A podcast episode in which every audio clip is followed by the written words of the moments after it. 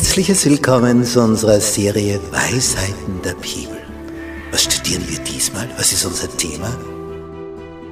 Haushalter Gottes. Was ist darunter zu verstehen? Ja, das wollen wir eben besprechen. Ich halte mich an das, was der Psalmist geschrieben hat im Psalm 116. Wie soll ich dem Herrn vergelten all die Wohltaten, die er an mir tut? Und darüber wollen wir uns Gedanken machen. Wir halten so viele Segnungen von ihm. Wir haben das Leben von ihm bekommen.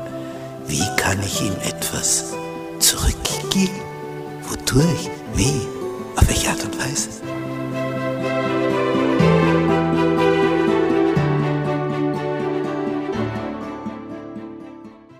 Gnade sei mit euch und Friede von Gott unserem Vater und unserem Herrn Jesus Christus. In unserer Serie Weisheiten der Bibel das Thema Haushalter Gottes. Und davon Lektion 9, hüte dich vor Habgier. Unser Merktext für diese Woche kommt aus dem Lukasevangelium Kapitel 12, Vers 15, ein Wort Jesu.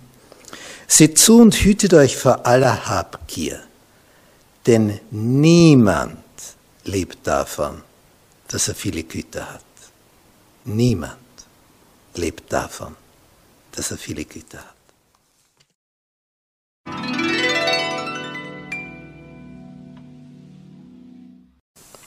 Die eigentliche Ursünde. Im Bild über den Sturz des Weltherrschers in Jesaja Kapitel 14 sehen wir, was die Motive Satans war. Er war der erste Engel, also das, das Prachtstück der Schöpfung Gottes, das Flaggschiff sozusagen. Und er hat sich begonnen zu überheben. Wenn ich der Schönste bin, der Klügste, der Intelligenteste, der Weiseste. Und dann steigt dir das irgendwann zu Kopf. Tja, und dann kam das raus, was rausgekommen ist. Chaos. Es heißt hier beim Propheten Jesaja in diesem Kapitel 14 und dort ab Vers 12, und das war dann das Ende der Geschichte. Wie bist du vom Himmel gefallen, du schöner Morgenstern? Also, also wenn man denkt, Teufel ist etwas Hässliches, das schönste Geschöpf Gottes ist er. Das aller, allerschönste. Beeindruckend. Über die Maßen. Ich kann es gar nicht vorstellen, wie schön. Und das steht hier. Wie wurdest du zu Boden geschlagen, der du alle Völker niederschlugst? Du aber gedachtest in deinem Herzen, ich will in den Himmel steigen und meinen Thron über die Sterne Gottes erhöhen. Sterne Gottes sind die Engel. Ich will mich setzen auf den Berg der Versammlung im fernsten Norden. Ich will auffahren über die hohen Wolken und gleich sein dem Allerhöchsten war neidisch auf Jesus. Das war sein Problem. Gier. Darum unser Thema für diese Woche, hütet euch vor aller Habgier. Damit hat's begonnen im Himmel. Gier mehr zu haben. Weiter, weiter. Und damit ich dorthin komme, muss ich an dem Stuhl sägen, wo der andere dort schon sitzt. Sonst komme ich dort nicht hin. Der muss runterfallen vom Stuhl mit unlauteren Mitteln, versteht sich. Jesus ist natürlich Satan entsprechend überlegen. Den kann ich nicht auf derselben Ebene ausmerzen. Diese Art und Weise, die wirkt sich jetzt auch in unserem Leben aus. Nicht, wir sind davon nicht verschont. Unsere Augen sehen etwas, ja, und dann das möchte ich auch. Ja, und wenn der das hat, ja, dann will ich das auch. Und wenn die das hat. Paulus schreibt im Kolosserbrief Kapitel 3, Vers 5, tötet daher. Also da ruft einer zum Mord auf, oder? Aber was sollen wir töten? eure Glieder, die auf Erden sind. Und jetzt kommen seltsame Begriffe. Unzucht sollen wir töten, Unreinheit, Leidenschaft, böse Lust und die Habsucht, die Götzendienst ist. Tötet das, sagt Paulus. Merzt das aus, eliminiert es, radiert es aus, weil dir das die Lebensqualität raubt. Aber der Feind sagt, ja, das ist es. Schau, was der schon hat, ja, das kannst du auch. Ja, und wenn das Geld dazu nicht hat, ja, da gibt es ja Mittel und Wege. Auf krumme Touren kann man das auch bekommen. So arbeitet der Feind. Und am Ende bleibt Chaos und Elend zurück. Und kein Friede im Herzen.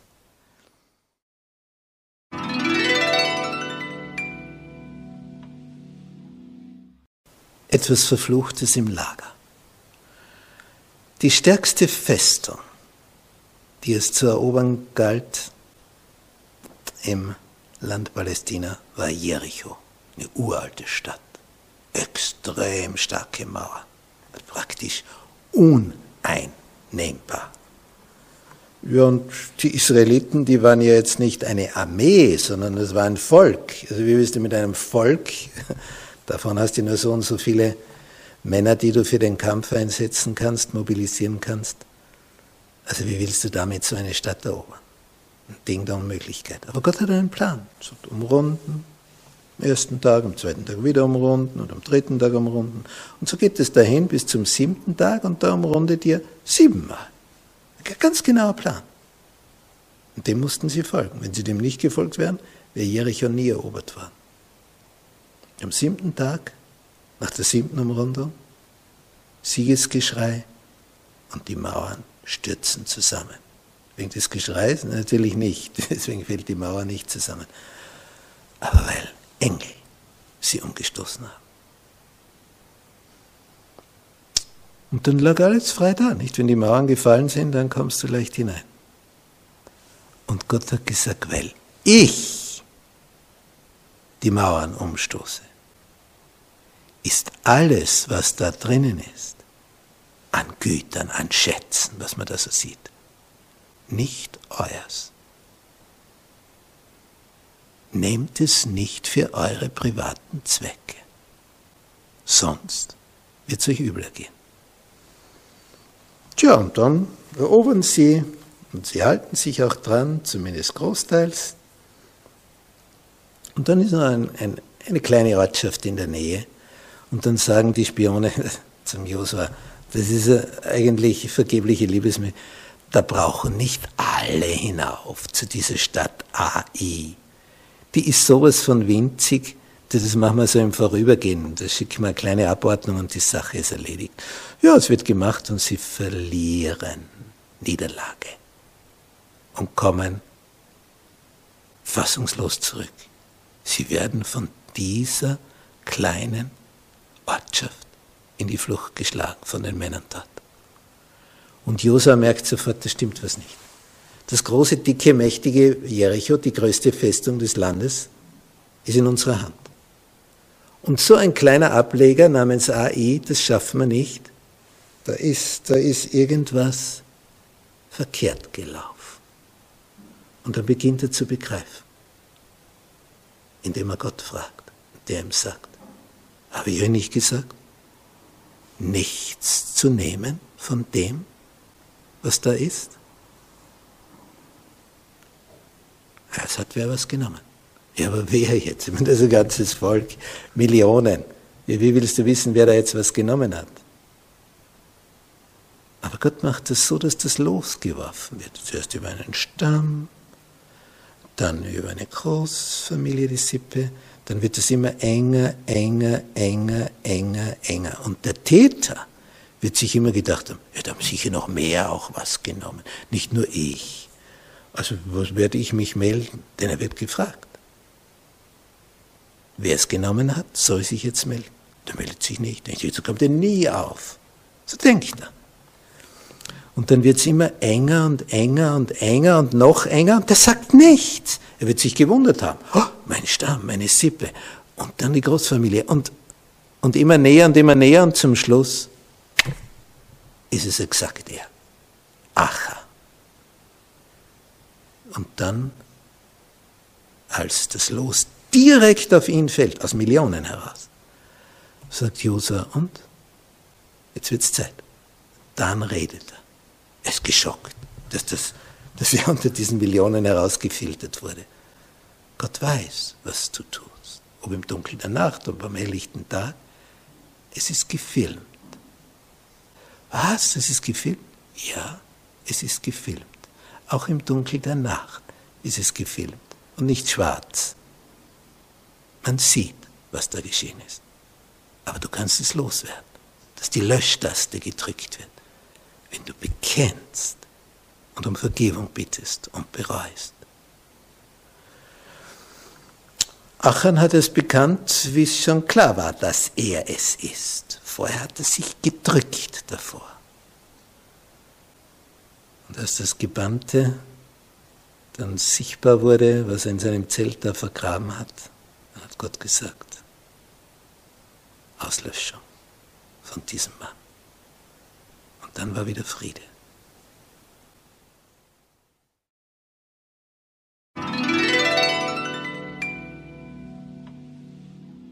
Judas Herz.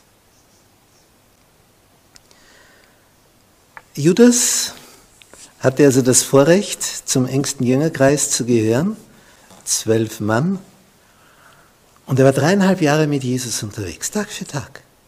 Also dieses Privileg, das muss man sich einmal geben. Jesus zu erleben, dreieinhalb Jahre lang. Insofern ist es so eine große Tragik, wenn man so nahe an der Quelle ist, so nahe beim Größten, der je über diesen Planeten gegangen ist, und dann trotzdem scheitert. Ja, woran liegt das? Ja, es liegt am Charakter des Judas. Er hat sich einmal selber als extrem klug und äh, weise eingeschätzt und hat sich geärgert, dass Jesus nichts aus seinen Begabungen macht. Dachte er nicht, da nur ein Prozent von diesen Fähigkeiten hätte, wäre ich schon längst König in Israel. Und Jesus schaut auch nicht, dass da was entsprechend reinkommt. Nicht, da kommt ein, ein, dieser reiche Jüngling, der, der wäre doch jetzt mit seinem Besitz dazugestoßen. Judas hat schon jubiliert, boah, so einer kommt zu uns, na das ist was. Und dann sagt Jesus so einen Satz, verkaufe alles, was du hast. ist ein Wunder, dass der weggegangen ist. Nein, so eine Gelegenheit versäumt. Der hat das wieder mal voll vermasselt. Das war das Denken des Judas. Jesus hat nie etwas vermasselt. Judas schon. Jesus hat keinen einzigen Fehler gemacht, Judas viele. Aber er meinte, er wäre der Weisere. Und vor allem eine Gier. Es ist ja nicht zufällig, dass er die Finanzen verwaltet. Denn er hofft ja, wenn du so entsprechend reinkommt, dann kann man auch danach greifen, dann fällt es nicht auf. Nur wenn fast nichts reinkommt, dann fällt das natürlich auf. Und dann kommt diese Szene, wo Maria von Magdala eine Unsumme ausgibt, einen Jahreslohn für dieses Salböl von unverfälschter, kostbarer Nade, heißt es in Johannes 12, Vers 3. Und sie salbte die Füße Jesu und trocknete mit ihrem Haar seine Füße. Das Haus aber wurde erfüllt vom Duft des Öls. Und was sagt der Judas? Warum ist dieses Öl nicht für 300 Denare verkauft worden und den Armen gegeben? Also er sagt gewissermaßen, Maria von Magdala, du hast hier einen Riesenfehler gemacht. Hättest es mir gegeben, hätte ich es verkauft, hätten wir in unserer Tasche 300 Denare gehabt und dann hätten wir den Armen was geben können. Und dann steht, das sagte er aber nicht, weil er nach den Armen fragte. Wie hat er doch gerade gesagt, oder? Ja, sagen kann man vieles. Ja, warum hat er das dann gesagt? Er war ein Dieb Aha, denn er hatte den Geldbeutel und nahm an sich, was gegeben war. Er war ein Dieb. Schau, schau, schau. Er war ein Dieb. Und was sagt Jesus dazu? Zum Judas, der sich da über die Maria von Magdala aufregt? Und das haben wir in Vers 7. Lass sie in Frieden. Uh, das war aber deutlich, oder? Es soll gelten für den Tag meines Begräbnisses. Den Arme habt ihr alle Zeit bei euch, mich aber habt ihr nicht alle Zeit. Das ist auch ein Satz. Denn es sind die letzten Tage und Stunden. Dann ist Jesus nicht mehr da. Sie hat es für Jesus getan, weil sie hat gehört, wie Jesus gesagt hat. Sie werden den Menschensohn verhaften, kreuzigen und am dritten Tage wieder auferstehen. Und sie hat das ernst genommen. Alle anderen haben das einfach auf die Seite geschoben. Na, da werden wir schon aufpassen, dass dir das nicht widerfährt. Wir sind ja an deiner Seite, wir lassen das nicht zu. Und hier, es sagt, lass sie in Frieden. Es soll gelten für den Tag meines Begräbnisses. Schön. Und nach dieser Geschichte ist Judas zu den Hohepriestern gegangen und hat gesagt, ich bin bereit, euch ihn auszuliefern, den Meister, ihn zu verraten. Wie viel bietet ihr? Geld, Gier ist eine Wurzel allen Übels.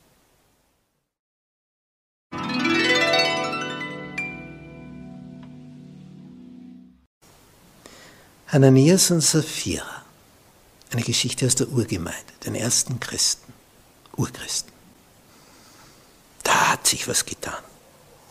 Also wenn man das liest, da denkt man sich, das gibt's ja nicht. Nicht, wir lesen in Kapitel 4 der Apostelgeschichte und hier ab Vers 34. Es war auch keiner unter ihnen, der Mangel hatte, denn wer von ihnen Äcker oder Häuser besaß, verkaufte sie. Naja, das ist ja noch nichts Besonderes. Aber er brachte das Geld für das Verkaufte. Und das ist jetzt das Besondere. Und legte es den Aposteln zu Füßen. Und man gab einem jeden, was er nötig hatte. Worum ist diese Großzügigkeit? Was man besitzt, herzugeben und zu Geld zu machen, damit dann Essen gekauft werden kann für die, die nichts haben. Jesus kommt ja bald. Es war diese Naherwartung. Wo, wozu was aufsparen? Er ist ja bald da. Und da steht einer, der hat was Besonderes auch getan, Josef aber, der von den Aposteln Barnabas genannt wurde, das heißt übersetzt Sohn des Trostes, ein Levit aus Zypern gebürtig, der hatte einen Acker, verkaufte ihn, brachte das Geld und legte das den Aposteln zu Füßen. Und, und alle in der Gemeinde sehen, wow, das, das, das, das löst was aus. Da, da steigt die betreffende Person in den Augen der anderen. Der hat seinen Acker verkauft, hat das Geld einfach gebracht, dieser Barnabas, der spätere Begleiter von Paulus. Tja, und dann denken sich zwei, so viel Ehre und Anerkennung, das hätten wir auch gern. Wir verkaufen auch. Wir haben auch einen Acker.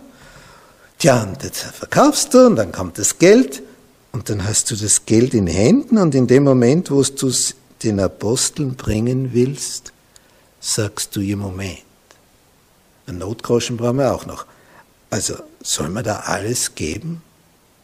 Na, also wir können ja was zurückbehalten. Ja, ist ja eine freiwillige Geschichte. Du kannst ein Prozent geben von der Summe, zehn Prozent, die Hälfte, das Ganze ist up to you, also wie immer du willst. So, aber man hätte schon gern die Anerkennung, so wie beim Barnabas, dass die dann sagen, wow, den ganzen Acker, das ganze Geld dafür hergegeben. Und jetzt kommt das Problem. Und das ist satanisch.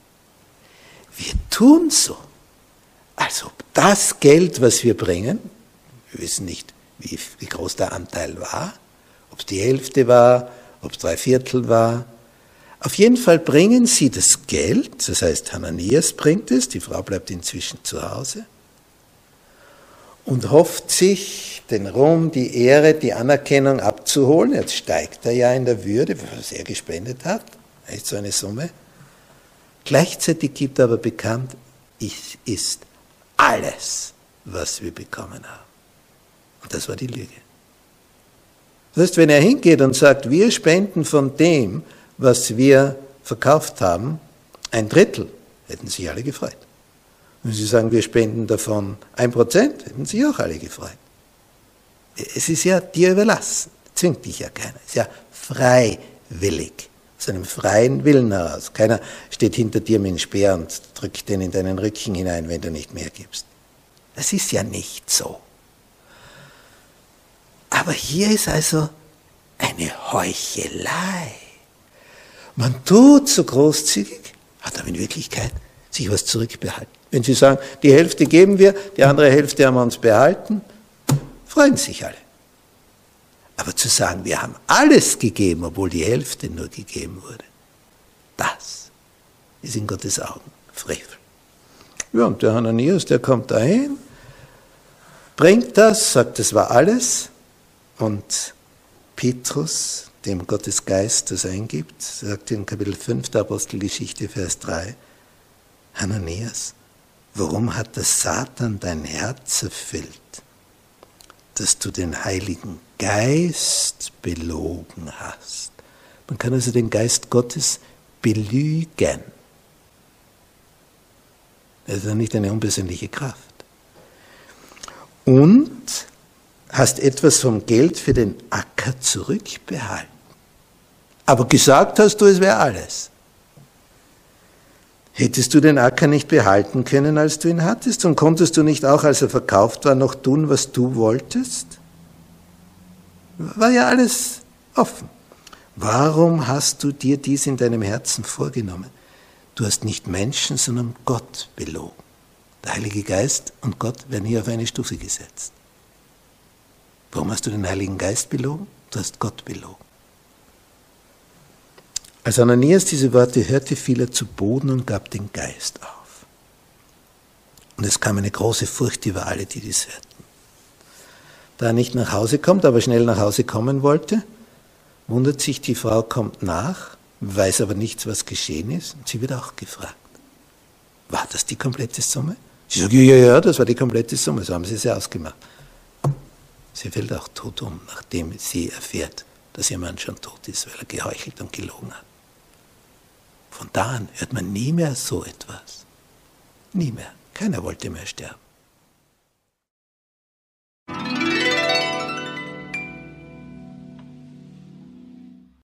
Habgier überwinden. Im ersten Korintherbrief lesen wir in Kapitel 10, Vers 13, Bisher hat euch nur menschliche Versuchung getroffen. Aber Gott ist treu, der euch nicht versuchen lässt über eure Kraft, sondern macht, dass die Versuchung so ein Ende nimmt, dass ihr es ertragen könnt. Gott ist treu, der euch nicht versuchen lässt über eure Kraft. Das ist schon ein besonderer Vers. Das heißt, wenn es über dich kommt, ein Schicksalsschlag nach dem anderen, und du denkst, das, das backe ich nicht, das halte ich nicht aus, dann sagt der Vers, dass Gott dir sagt, doch, du schaffst das. Sonst hätte ich dir nicht das aufgebürdet. Ich lege dir nicht mehr auf, als du tragen kannst. Du kannst das. Du schaffst das. Und eigentlich ist dann, wenn es sehr schlimm kommt, eine große Ehre. Denn das bedeutet ja, dass Gott dir zutraut, dass du selbst diesen schweren Schicksalsschlag packst, dass du darüber hinwegkommst, ohne zugrunde zu gehen. Er traut es dir zu. Er hat Vertrauen zu dir, dass du das hinkriegst. Natürlich in Verbindung mit ihm, mit seiner Hilfe. Allein bist du auf verlorenen Posten. Das ist so eine schöne Zusage. Gott ist treu. Er lässt euch nicht versuchen über eure Kraft. Lässt das nicht zu. Sondern er macht das so, dass die Versuchung so ein Ende nimmt, dass ihr es ertragen könnt. Wenn du also jammerst und denkst, ja, aber bei mir ist es viel schlimmer als bei dem und dem. Oh, das ist ja eigentlich eine Würdigung Gottes. Denn das heißt ja, dass er dich stärker einschätzt als jemand anderen im Moment. Boah, das ist ja eine Ehre, oder? Also was immer kommt, was auch geschieht, Gott hat dich lieb. Es ist wichtig, das im Hinterkopf zu haben. Das sind hier drei so schöne Punkte. Da ist die Frage, wie können wir also in Gottes Kraft uns vor der Habgier schützen? Punkt 1. Trifft die Entscheidung, Gott zu dienen und nicht dem Mammon. Denn wenn natürlich das Geld die Nummer eins ist wie bei Judas, dann machst du verkehrte Dinge trifft die Entscheidung, Gott zu dienen und von ihm abhängig zu sein, nicht vom Geld. Punkt 2. Bete täglich. Sei in der Nähe Gottes. Sei ganz nahe bei ihm.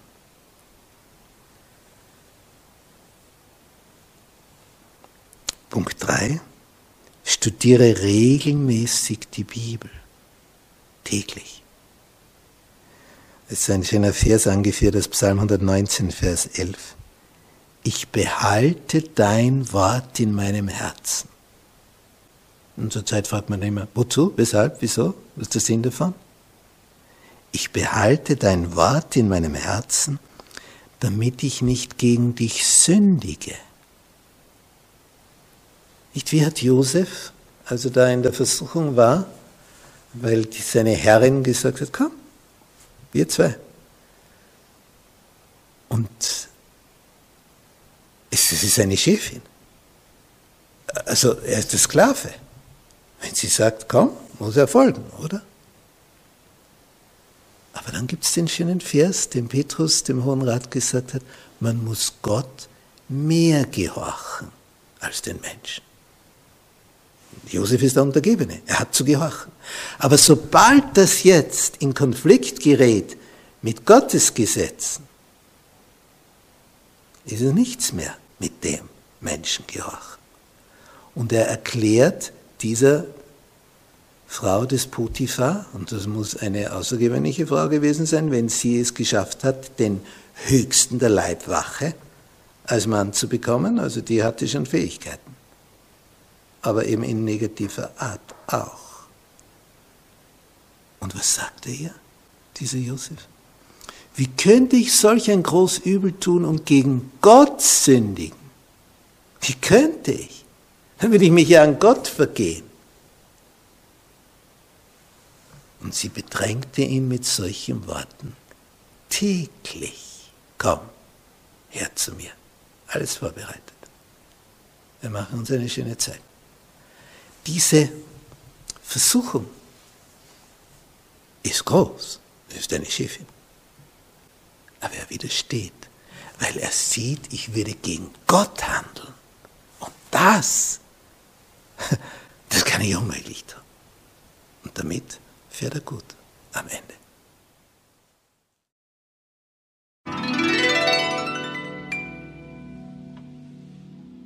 Zusammenfassung. Was war unser Thema diese Woche? Hüte dich vor Habgier. Die Gier haben zu wollen, haben zu wollen, haben zu wollen. Wir schauen da mal aufs Foto.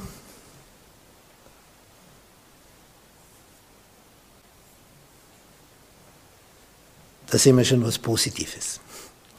Wir alle brauchen Nahrung.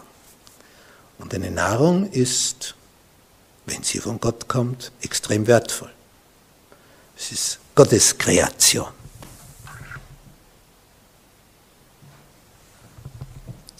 Lauter wertvolle, kostbare Dinge für unseren Körper.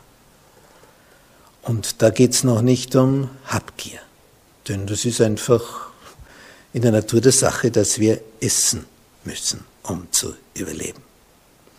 Und Gott hat es aber so geregelt, dass das Essen auch noch was Feines ist, nämlich mit Geschmackssinn verbunden ist. Und interessanterweise, wenn wir die Dinge essen, so wie sie Gott geschaffen hat, ist es gar nicht schwer, seine Figur entsprechend wohlgestaltet zu behalten. Du brauchst nur vergleichen. Iss eine Tafel Schokolade und iss 30 Schlangengurken, diese langen, dicken. Dann wirst du sagen, ja, 30, äh, ich, wenn ich eine runterbringe, das ist viel. Siehst du? Schaffst du eine Tafel Schokolade? Schaffen wir, oder? 30 Schlangengurken schaffen wir nicht. Was haben die zwei gemeinsam? Gleich viel Kalorien. Das heißt, wenn Gott etwas schafft, schaffst du es gar nicht, so viel Kalorien aufzunehmen. Schaffst nur ein Dreißigstel in dem Beispiel. Aber sobald Menschen anfangen, etwas zu produzieren, wird das eine Kalorienbombe. Und ist ganz wenig und weg ist es. Und die Devise ist dann, wenn ich nur noch aufhören könnte. Weil da sind natürlich gewisse Dinge drinnen, wo die Zunge sagt, ja, weiter und weiter und noch eins und noch eins. Wenn wir aber unseren Gaumen so angewöhnen, das heißt, hüte dich vor aller Habgier ist auch in Bezug auf Nahrung. Hüte dich, gierig hineinzustopfen, was Menschen weiterverarbeitet haben. Weil dort lauert das Fett. Aber im ursprünglich, so wie Gott es gemacht hat, höchstens bei den Nüssen. Darum sollst du eben nur eine Handvoll nehmen am Tag und nicht die ganze Packung verzehren, auch wenn es dir noch so schmeckt. Hütet euch voller Habgier. Und wenn wir dann anfangen, nach Dingen zu trachten, das eigentlich weit über unsere Möglichkeiten hinausgeht, dann stürzen wir uns in Abenteuer, von denen wir uns vielleicht nie mehr erholen. Sei vorsichtig. Sei vorsichtig. Ich erinnere mich da an eine alt gewordene Tante von mir, die wurde über 90. Die hatte da eine interessante Technik entwickelt.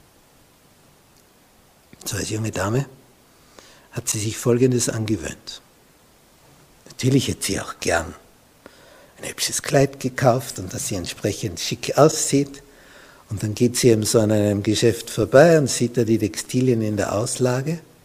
Dachte sich, wow, wow das wäre schon was. Das wäre die Summe. Ja, aber. Und was hat sie sich dann angewöhnt? Sie ging so lang immer wieder hin zu diesem Schaufenster, bis sie sich satt gesehen hat an dem Produkt. Bis der Punkt kam, wo sie sich sagte, brauche ich das? Brauche ich nicht. Das eine Zeit lang war, wenn ich das nicht habe, dann sterbe ich. Und dann nach einer gewissen Weile, ich brauche es gar nicht. Und so hat sie das geschafft. Die hatte im Kasten nicht viel gehabt. Was sie hatte, das hatte Geschmack. Das war von guter Qualität, weniges, edles. Aber sie hatte da eine unwahrscheinliche Selbstbeherrschung entwickelt, von klein auf. Das hat mich beeindruckt. Anschauen, bis du satt bist, ohne zuzugreifen. Wo du dann hinterher satt bist, denkst, was habe ich da wieder gekauft? Das Geld ist weg. Sei weise. Weisheit ist gefragt.